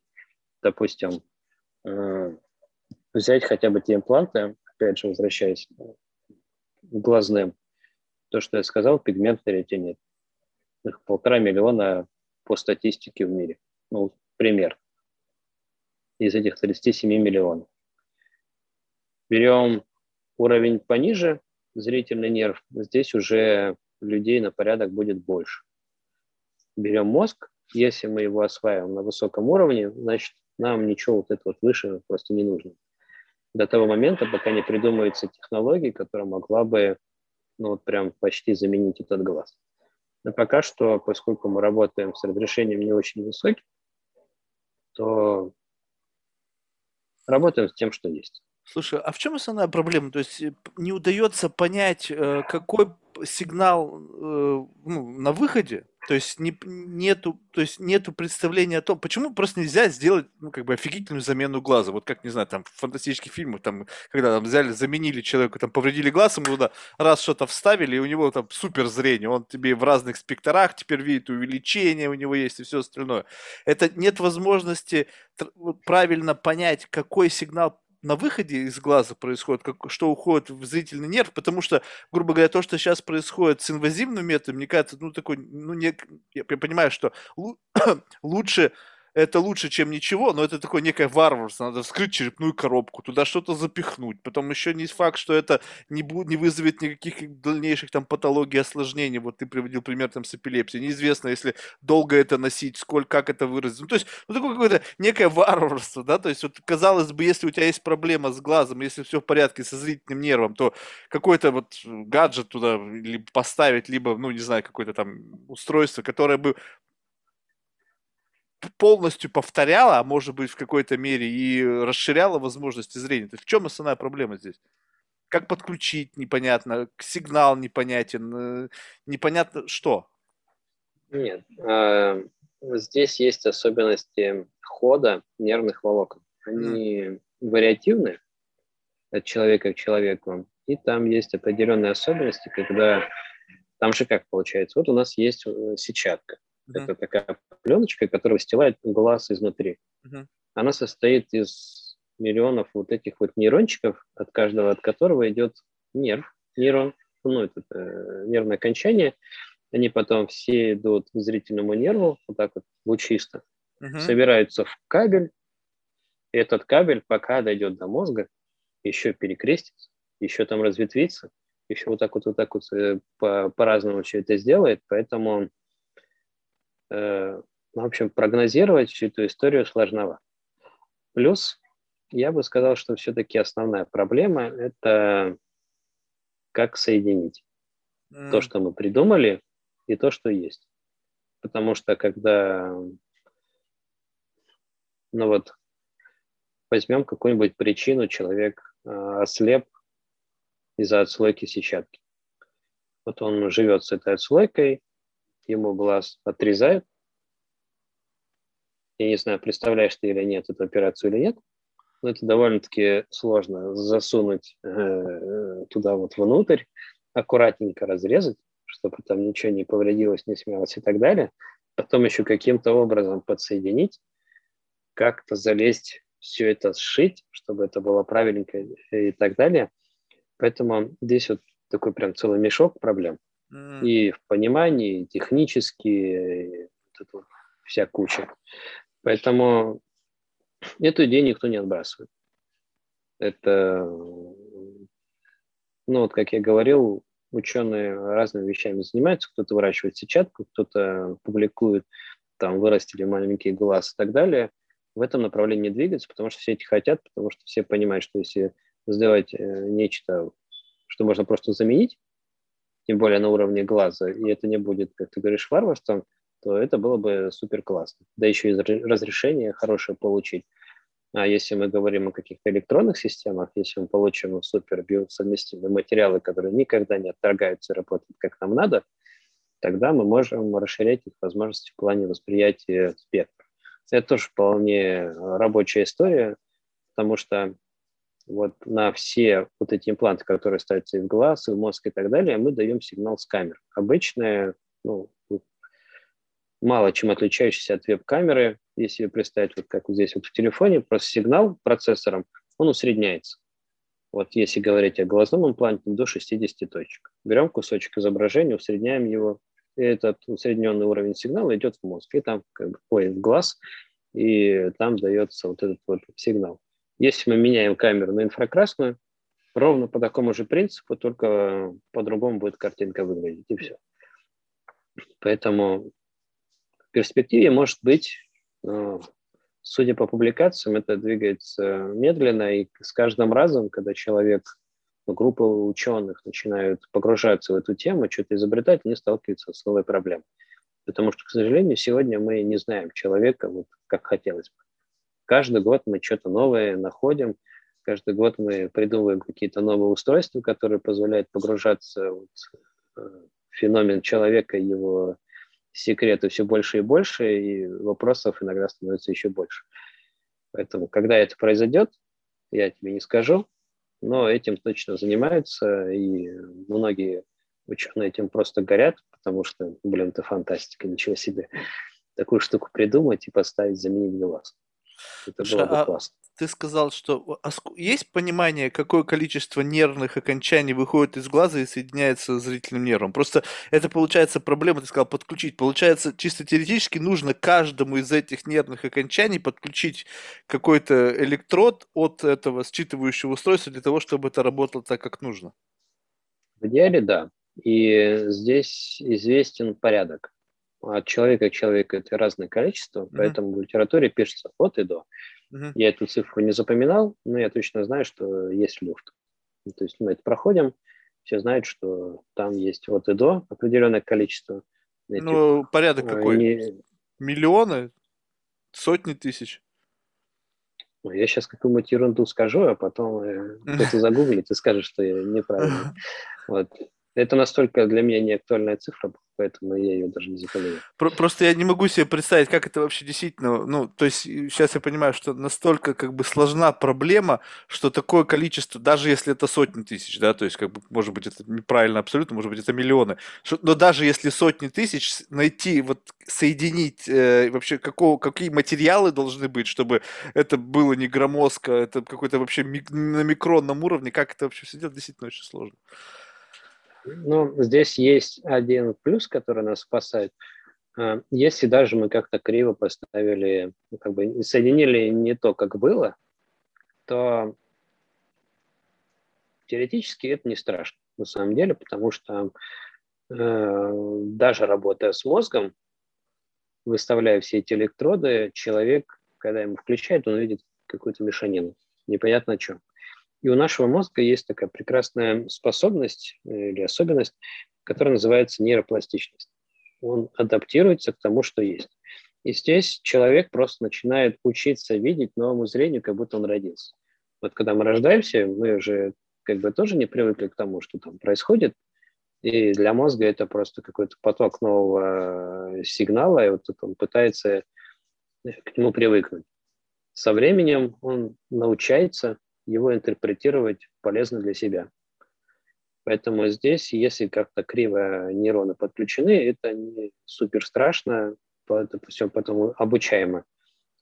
Вопрос, в принципе, как такое количество сделать, опять же, да, маленькое такое подключить. Поэтому больше люди, конечно, двигаются в сторону выращенного глаза, потому что надеются, что если его так вот подкрепить, то там нейрончики, они как-то сами... Срастутся? Ну да, сделают свое дело максимально лучше в отличие от каких-то и проводочков. Просто я так подумал, блин, я думаю, что если вырасти глаз, проблема это то же самое. Ну, то есть у тебя есть девайс какой-то, ну окей, ну а его же надо снова подключать. То есть что есть представление о том, что эти нервные окончания, как, как какие-то там живые проводки сами знают, куда включиться? Ну, не так просто, конечно. Но если они подключатся не, не к тому, что надо, опять же, то это не страшно. Какие-то из них не будут работать, какие-то будут, но это проще, мне кажется, чем с железкой. Слушай, тут еще, знаешь, ну, немножко опять такая как бы фантастика, но вот смотри, условно мы живем в мире, да, ну, то есть я сейчас не исключаю людей, у кого есть там проблемы со зрением, кто вообще не видит, скажем так, что средний статистический человек, мы живем в мире, где мы используем одни и те же самые вот эти вот когнитивные гаджеты. Ну, грубо говоря, глаз, он плюс-минус там у всех одинаковый. Соответственно, его там все это восприятие, то, как это декодируется и так далее. Но представляешь себе, что мы живем в некой как бы э, иллюзорной реальности, в которой мы используем одни и те же самые инструменты, и поэтому мы видим плюс-минус все одно и то же. Если с развитием науки и техники в какой-то момент времени получится создать некий девайс, который не будет уступать глазу, а может будет его и превосходить, то, возможно, вот когда это заработает, человек может очнуться в совершенно другой реальности. То есть э, то, как этот э, девайс будет распознавать вот этот вот цвета, формы и так далее, может представить совершенно, э, совершенно иной мир. Либо он будет такой же. Не знаю. Ну, допустим, смотри, если мы используем какой-то э, очки ночного зрения, это получается, мы получаем немножечко другую информацию от объектов или инфракрасную камеру, но тем не менее мы эти объекты складываем с нашим зрительным опытом и интерпретируем как часть этой реальности. Если человека погружить в этот мир с новыми устройствами самого рождения, то, скорее всего, будет так, как говоришь ты. Просто это действительно Я любопытно когда да, э, одно дело, когда ты действительно у тебя уже есть э, вот эта насмотренность и вот эти картинки, которые ты научился интерпретировать, и за счет нейропластичности, неважно какое считывающее устройство, ты так или иначе будешь видеть плюс-минус одно и то же. А те люди, которые рождены, вот абсолютно, у них не было никогда зрения, им вернули его. Как приходит все к единому знаменателю, когда ты смотришь на объект, и он у меня воспринимается ровно так же, как у тебя. Мне вообще всегда это было любопытно с точки зрения того, что как, э, почему люди воспринимают цвета ну, плюс-минус одинаково, да, вообще, в принципе, что за концепт цвета, да, то есть это же тоже некая реакция сетчатки, да, на то, как она э, взаимодействует с поверхностью того или иного объекта, как он отражает цвет, там, ну и так далее. То есть, в принципе, это же все как бы вот на уровне того, как воспринимает э, это изображение наш вот как бы когнитивный гаджет. И если что-то изменить, то может быть совершенно другое. Может быть зеленым вовсе быть не зеленым, а э, там, не знаю, синий вовсе не синим. Да, и да, вообще, да. в принципе, это все такая как бы некая надстройка нашего сознания, которая интерпретирует, и мы как-то все договорились. Вот самое удивительное, как мы все договорились. Представляешь себе, насколько это удивительно, что мы все, когда впервые появился Apple, iPhone, как мы все вдруг увидели его одинаково. Ну вот задумайся сам. Его никогда не было. Стив Джоб его впервые всем показал. И мы все его увидели одинаково. Он был черной там коробочкой там с, с, металлической окантовкой. То есть вот как вот мы, представляешь себе, в какая библиотека уже накопленных образов, форм, цветовых каких-то там э, паттернов, что мы, увидев все вместе что-то совершенно новое, в один момент времени интерпретировали это совершенно одинаково.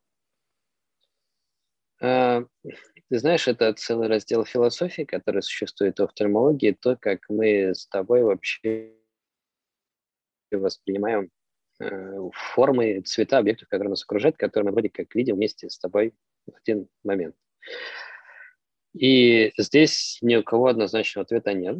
Есть предположение, что мы, в принципе, по цветовым качествам, насыщенности и так далее видим объекты по-разному.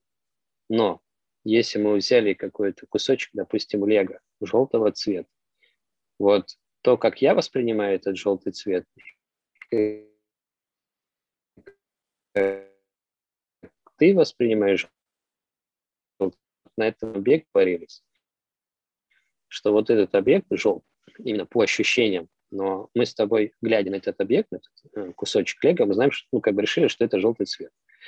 Есть э, различные аномалии цветовосприятия. Ну, здесь они сильно отличаются, поэтому мы это можем идентифицировать в сравнении. Когда ты два объекта сравниваешь, для наших глаз они разные, хоть мы можем воспринимать разными цветами, а для них, если у них нет какого-то блока клеток, отвечающих за цвет, то они могут быть одинаковыми. Хотя для всех остальных они, ну, очевидно, разные.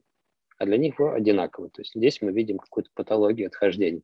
Поэтому мы договариваемся, отвечая на этот вопрос, э, в том моменте, когда мы смотрим на этот объект, мы его как-то озвучиваем, мы его как-то описываем, и все это, фиксируя у себя в голове, решаем вот набор свойств, мы фиксируем как некий объект. Это работает как-то так. То есть мы можем видеть все, что окружает нас с тобой совершенно по-разному, но мы вот в процессе нашего опыта договариваемся. А то, что будет видеть человек с каким-то новым зрением, я думаю, что механика будет примерно такая же, как у людей с цветоаномалиями.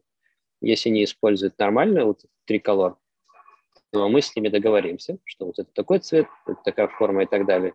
А если они включают инфракрасную, когда часть ну, объекта может вообще быть, там, не знаю, просвечиваться, там, рентгеновское зрение или еще что-то, здесь уже мы будем это воспринимать как патологическое, а для него это будет некая часть своего зрения, своего мира, и ему будет круче, чем нам. Слушай, а вот не знаю, может быть, это, опять же, э, больше относится к философии, чем напрямую к офтальмологии. Но вот смотри, есть такое выражение – посмотреть на мир там чужими глазами. То есть вот э, идея заключается в чем? Не только в том, что мы наш глаз способен воспринимать там э, цвета и формы, но еще и то, как мы это интерпретируем. То есть так, не, происходит что некая какая-то связка с нашим сознанием, которая формирует наше видение. Ну, то есть, условно, да, мы можем видеть цвета там по-разному, но плюс-минус как бы на картину это не особо влияет. Ну, лего-кубик ты видишь в таком спектре, там желтый-желтый, я немножко ближе к оранжевому, ну, неважно. То есть, в принципе, принципиально это ничего не меняет. Но есть вещи, как бы мы называем, посмотри там на вот эту ситуацию.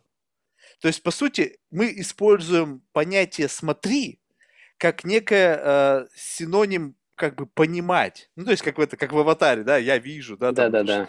Вот это же тоже достаточно интересно, потому что сам факт того, как мы интерпретируем вот этот вот визуальный образ и вообще увиденное нами – как она вот декодируется в нашем сознании и какую как бы когнитивную реакцию она выдает на вот этот вот входной сигнал. То есть это же тоже достаточно любопытно. И вот как над, э, сам факт вот именно э, изменения возможности человека видеть может повлиять на восприятие действительности? Ну, на твой взгляд. Не знаю. Ну, слушай, смотри, э, например, возьмем, да, простую вещь, вот, руку. Mm. И здесь мне в голову приходит э, проф искажение, когда, например, доктор смотрит на эту руку, пускай это будет хирург, травматолог, он видит для себя некий биологический объект, набор тканей, да, там сосудов, мышц и так далее. Если на это смотрит, э, будет смотреть инженер, то он будет видеть там набор каких-то механизмов и так далее, если там художник, я не знаю, это какой-то, ну, я не знаю, какое-то произведение искусства вот, вот в этом. Да, и, и так далее. То есть один физический объект, он нами интерпретируется на каком-то, как называется, ментальной, что ли, на каком-то вот таком осознанном уровне немножечко иначе. Но визуально-то они одинаковые, поэтому не знаю. Скорее всего, вот тоже будет такое разделение небольшое. Визуально это будет частично тоже, что, видимо, мы, и будет какой-то процент восприятия несколько вот, с другой стороны, немножечко с другого угла. Скорее всего, так.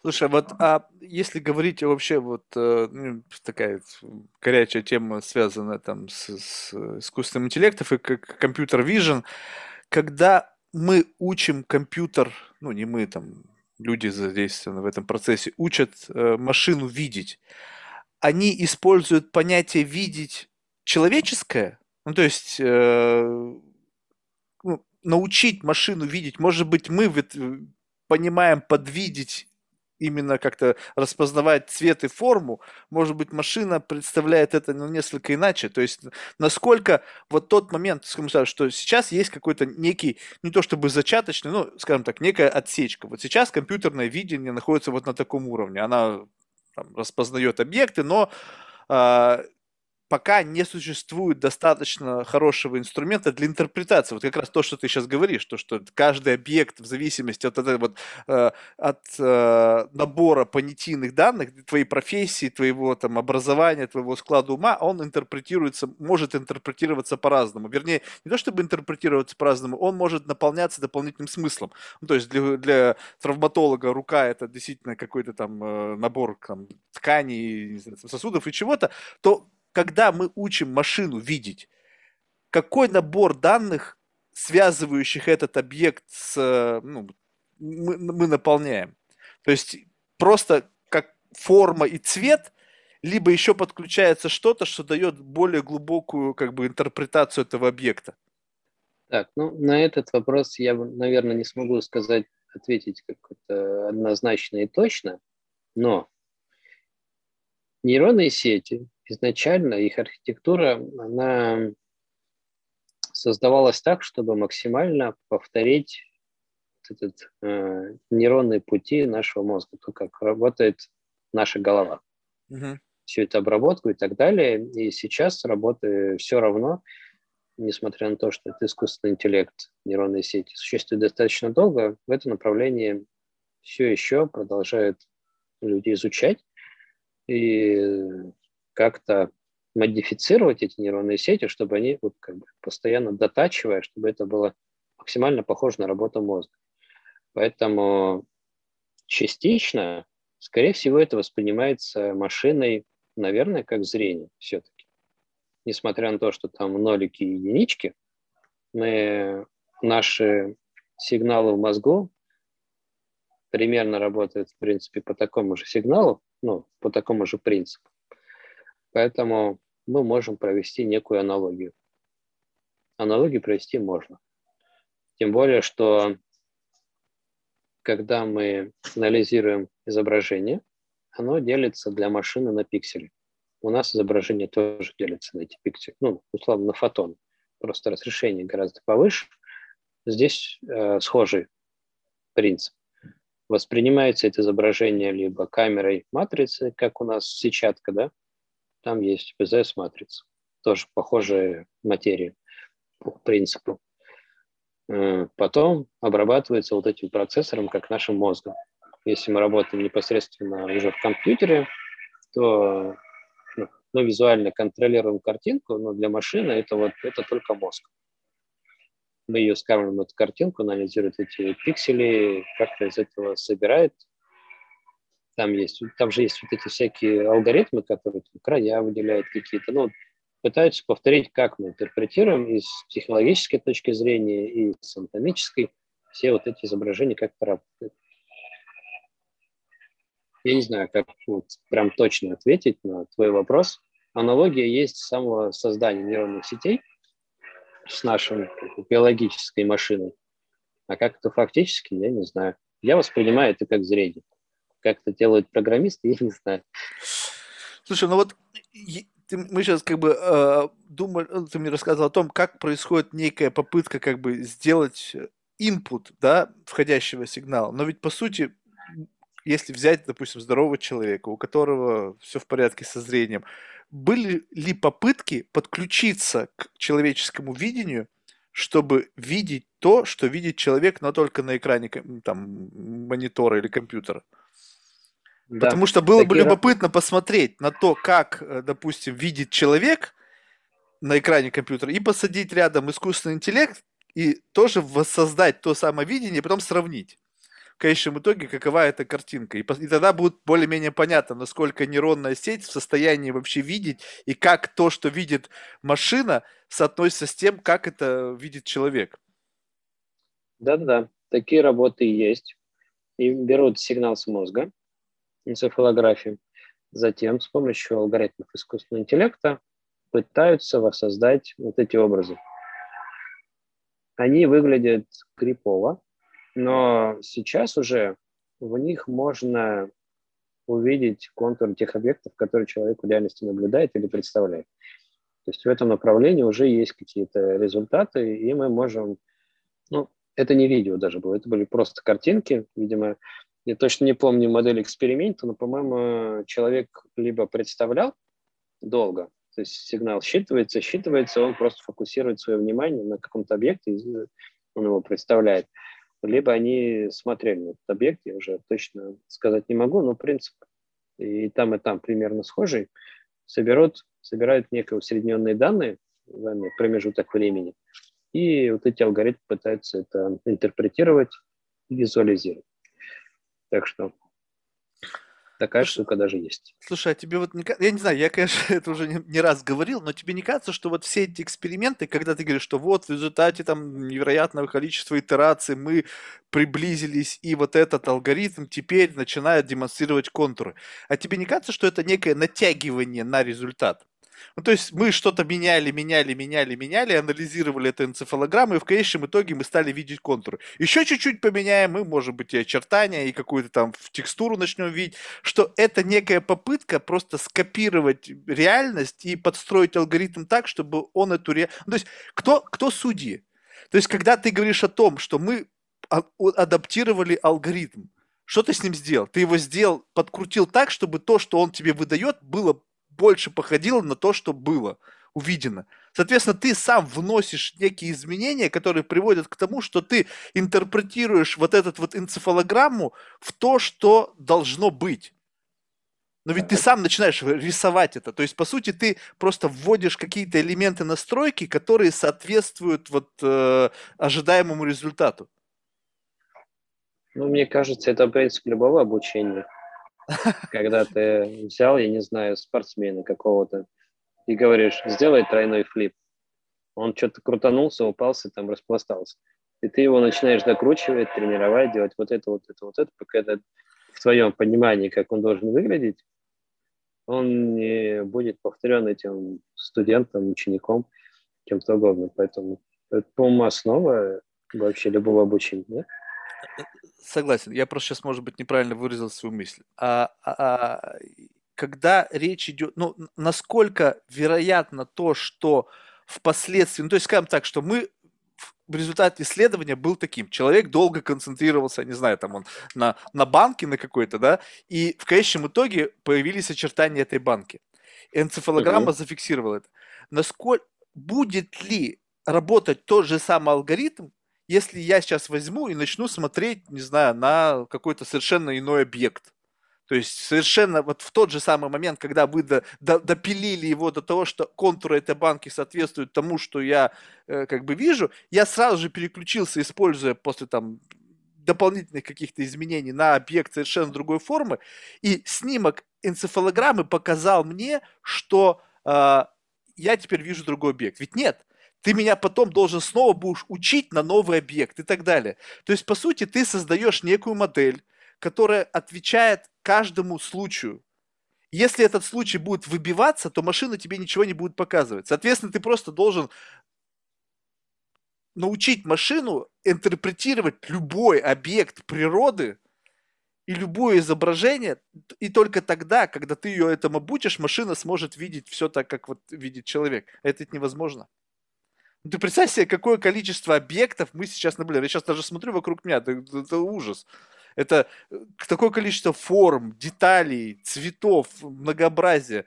И все это какой-то некий всплеск импульсов, который сейчас происходит в моей голове, и энцефалограмма должна как бы ну, зафиксировать каждый из реакций мозга на каждый этот объект. Вообще, насколько, в принципе, вот это реально, вот именно такой путь, когда ты каждый раз тренируешь увидеть какую-то взаимосвязь с сигналом твоего мозга на видение того или иного объекта? Слушай, ну мне кажется, тут все-таки можно тренировать э, эту систему на некую вот, как с глазом, что зачем нужно смотреть, ну, какую-то методологию, из которой уже формируется некий объект. Ну, декомпозировать, короче. Например, э, для нашего с тобой зрения, оно само по себе, вот это вот зрительное восприятие, оно делится на несколько уровней. От самых примитивных до высших. Все начинается, например, с того, что э, мы задаем себе вопрос «где?». То есть где объект нашего интереса. Это может быть периферическое зрение, центральное, то есть вот мы фиксируемся, я не знаю, там на какой-то бутылочке. Дальше начинаются этапы чуть повыше. Мы определяем быстро его общий контур, большой объект. Потом мы начинаем тратить время на то, чтобы изучить его мелкие детали и идентифицировать. То есть где, что именно, то есть от где до что именно проходит целый процесс. Поэтому здесь, когда мы, на мой взгляд, изучаем вот эти вот энцефалограммы на предмет визуализации того, что видит человек, мы должны вытаскивать из этих данных, научиться вытаскивать также на нескольких уровнях. Во-первых, ну, минуя где? Уже выше, ну, допустим, контуры. Мы должны уметь идентифицировать из вот этого мешанины сигналов контур объекта, который человек представил или наблюдает конкретный момент. И из них уже строить саму картинку. Если мы фокусируемся дольше на этом, машина собирает больше информации, уже прорисовывает какими-то маленькими детальками вот эти вот общие какие-то картинки. Вот так я это вижу. Именно как научить вот эту систему э, визуализировать то, что видит человек.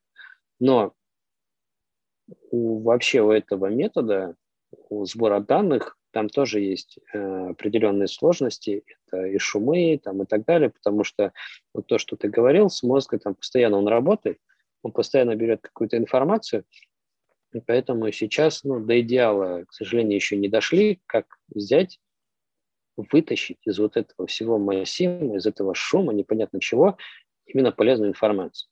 Поэтому те картинки, которые видел я в статье, я и говорю, что там можно узнать какие-то объекты, вот в этой всей мешанине, потому что она мешает. Сложно создать систему, которая бы как минимум убрала все, что не касается изображения, а потом еще и правильно все это для нас визуализировала, ну как-то интерпретировала. Ну и сколько на твой Скорее взгляд... всего, вот если послушать, если послушать этих дата-сайентистов, ну они, большинство из них говорят, что вот нужно много-много-много данных. Обучать, обучать, обучать и обучать. И как мы видим на практике, что результаты в каждой из областей они улучшаются. Взять хотя бы изображение. Знания точно накапливаются, все это доучивается, придумываются какие-то новые алгоритмы, подходы, и результат получается лучше. И на сегодня, если говорить об офтальмологии, уже даже есть э, зарегистрированный в DA, допустимый до клиники алгоритм по вот этому диабету. То есть это уже результат, которым пользуются. Не просто наука, не просто там что-то, что-то такое. Этим уже люди пользуются. Поэтому, кто знает, может быть, мы когда-нибудь смотрим, сможем, как, по-моему, фильм был «Особое мнение», что ли, с, э, когда там визуализировались там какие-то э, мысли и все вот эти вот штуки, мы это, может быть, успеем даже увидеть. Да, было бы очень любопытно. Ну, вообще, в принципе, вот так вот, если так резюмируя наш разговор, вот э, с точки зрения э, такого некого, некого анализа ближайшего будущего, вот на твой взгляд, вот технологические решения, которые сейчас есть, вот как, что можно ожидать там, в перспективе, там, не знаю, 10 лет вот такого прорывного с точки зрения использования э, всех технологий, допустим, ну, хотя бы вот в, более, наиболее близкой тебе области офтальмологии? Что, что можно будет как бы как, э, как, как, как э, расценить как такой существенный майлстоун? Вот сделано это, и это ну, очень круто. Так, ну, начнем, наверное, с импланта. Здесь за эти 10 лет мы точно получим ощутимые результаты, на которые будут ориентироваться все дальше. Ну, как бы под мы я имею в виду вообще офтальмологию, вот ученые из этой области, потому что это реально большой шаг, которого не было раньше. Не было такой возможности за всю историю вообще офтальмологии. Представь, сколько слепых людей за всю историю человечества было. Вот. Сейчас такая возможность есть, и мы ее воспринимаем как ну, просто огромный большой шаг, который станет основой. Сейчас, после того, как мы взяли опыт э, людей, нейрохирургов, ну, которые занимаются другими областями мозга, там что-то имплантируют, мы создаем вместе вот этим научным сообществом фундамент, с которого все это будет уже разрастаться, и можно будет думать и в направлении вот этих вот инфракрасных камер, там, разрешения возможностей и так далее. Сейчас решаются базовые вопросы любой медицины. Это безопасность, эффективность. Решив эти вопросы, мы сможем двигаться дальше. А, и в этом дереве направлений уже сегодня мы видим фундаментальные исследования, очень крутые, а, интересные, например, оптогенетика когда мы стимулируем не электричеством нейроны, а модифицируем клетки, делаем их чувствительными к свету, это разрешение увеличить. Можно на мозгу делать, в глазу и где хочешь. А, и люди стремятся сделать не механизированные электрические системы, а более биологические ткани, там просто редуцированные и так далее. Очень реально много работ, очень интересных и крутых в этом направлении. То есть они часть вот этой базы, которой мы занимаемся, и много фундаментальных работ, которые как вот так вот облепят всю эту историю и сделают красивую скульптуру. Сейчас мы делаем болванку, грубо говоря. Вот. Это что касается э, прорывных историй именно в офтальмологии. Э, других таких больших э, прорывов я не вижу. Несмотря на то, что я считаюсь экспертом по инновациям, постоянно их мониторю и знаю много их, что вообще в мире происходит в плане глаз. Вот такого большого больше ничего нет. Там где-то приборчик новый придумали, там еще что-то подточили и так далее. Вот это прорыв. А, если говорить по образованию, которым мы занимаемся, но я не знаю, насколько корректно говорить это мне, как разработчику этой технологии, просто мы верим в то, что эта штука сможет улучшить и обучение, и, соответственно, качество медицинского образования ну, минимум в пять раз. Потому mm. что вот проводя аналитику минусов того, что есть медицинское образование сейчас, с тем, что оно справиться в принципе не может, и с чем, что сталкиваются все, и то, что эта технология может накостылять, ну, заменить вот эти вот дефекты и э, какой вес они имеют в осложнениях и деньгах, и судьбе и так далее, э, будет большой привесок к тому, чтобы сделать медицину лучше. Поэтому, собственно, этим занимаемся и хотим, чтобы если вдруг у тебя встречается какая-то болячка, которая вот редкая, да, ну, доктор с ней не встречался. Чтобы ты не бился и прощался с жизнью. А доктор, который стоит рядом, он просто знал, у него была, у него была как минимум возможность увидеть это, этому научиться и помочь этому человеку. И таких случаев ну, реально может быть много. Это вот, наверное, те две вещи, которые я могу говорить. И странно, что я ими занимаюсь. И там, и там. Ну, почему, мне кажется, не, не, вообще не странно, а очень даже почетно, поэтому, мне кажется, это очень такое благое дело. Вообще, в принципе, помощь как бы в решении задач, которые на протяжении всего человечества являлись неразрешимыми, ну да, действительно, сколько за всю историю человечества, сколько там говорят, по-моему, 100 миллиардов, условно, жизней, да, было, что угу. сколько из этих 100 миллиардов жизней имели проблемы со зрением, если в какой-то момент времени можно будет поставить галочку, и что мы решили эту проблему, теперь это как бы не проблема, то есть это, это проблема, но у нее есть решение, которое сто процентов гарантирует тебе то, что у тебя будет хорошее зрение, вне зависимости от тех патологий.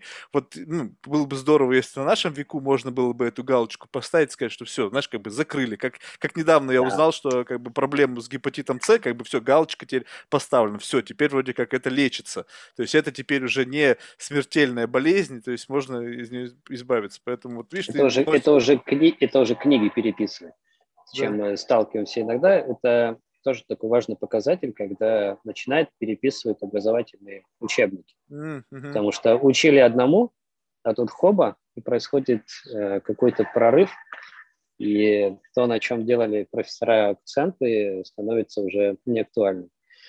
С этим я соглашусь. Что ж, спасибо большое, было реально интересно. То есть я как бы приношу извинения, если там где-то глупый вопрос совершенно задавал, но не, не. Без, без этого никак. Я их Слушай... обожаю просто, потому что э, и мне иногда вот, как показала практика, приходится подумать, мне будет чем э, задуматься после. Э, я люблю вот странные вопросы, которые не очевидны и где можно помозговать. Так что это тебе спасибо. А, супер. Слушай, в завершении мы всех наших гостей просим рекомендовать кого-нибудь в качестве потенциального гостя. Вот э, из числа людей, которых ты считаешь интересными по тем или иным соображениям. Ну, лично для себя, то есть без относительно ко мне, там, к аудитории и так далее. Блин, ну, э, у меня-то интересные люди есть, но мне сейчас в голове всплывает Илон Маск, который мне сам хотел... Нет, пока, пока только русскоязычные. С Илоном Маском обязательно поговорим, но, думаю, где-то через годик, когда мы там уже на английский язык перейдем полностью. Так, ну, так, сейчас я подумаю. Если говорить о чем-то интересном из биологии, связанное с чем-то таким прорывным, как мне кажется, есть у меня один знакомый, который сильно заморочен на запахах. Mm, для него это цел, цел, целый мир, да. Э, для него запахи – это больше информации, чем от классического зрения. То есть он там э, психолог и все такое, он прям этим занимается плотно, как и здоровьем управляет с помощью этих запахов, ну как-то на них влиять и на внимание, и на вот эти вот все штучки, возможно, его. Потому что, ну, просто перечислять каких-то ученых, да, там, из университетов, которые той или иной областью занимаются, это такой мейнстрим. А mm-hmm. если говорить о чем-то таком, ну, что можно назвать интересно, как новенькое, такое что-нибудь свеженькое, то вот, наверное, он. Зовут его Никита Букреев. Он тоже резидент Сколково. Наверное, он сможет много чего рассказать. Он вообще такой болтливый, в отличие от меня. Супер, спасибо большое. Видишь, классная рекомендация. Действительно, кажется, безумно интересно, потому что это же все составная часть вот этой нашей как бы когнитивных гаджетов, которые формируют представление об окружающем нас мире. Выкини одно что-то, да, то есть если, несмотря на нейропластичность, все равно, мне кажется, представление о мире уже не будет настолько ярким и красочным. Да, да, да. Супер, Андрей. Что ж, успехов тебе и всем твоим проектам. Ну, благодарю тебя за твое время. Было реально очень интересно и безумно познавательно. Да, Спасибо. благодарю за приглашение. Давай, пока. Да, пока.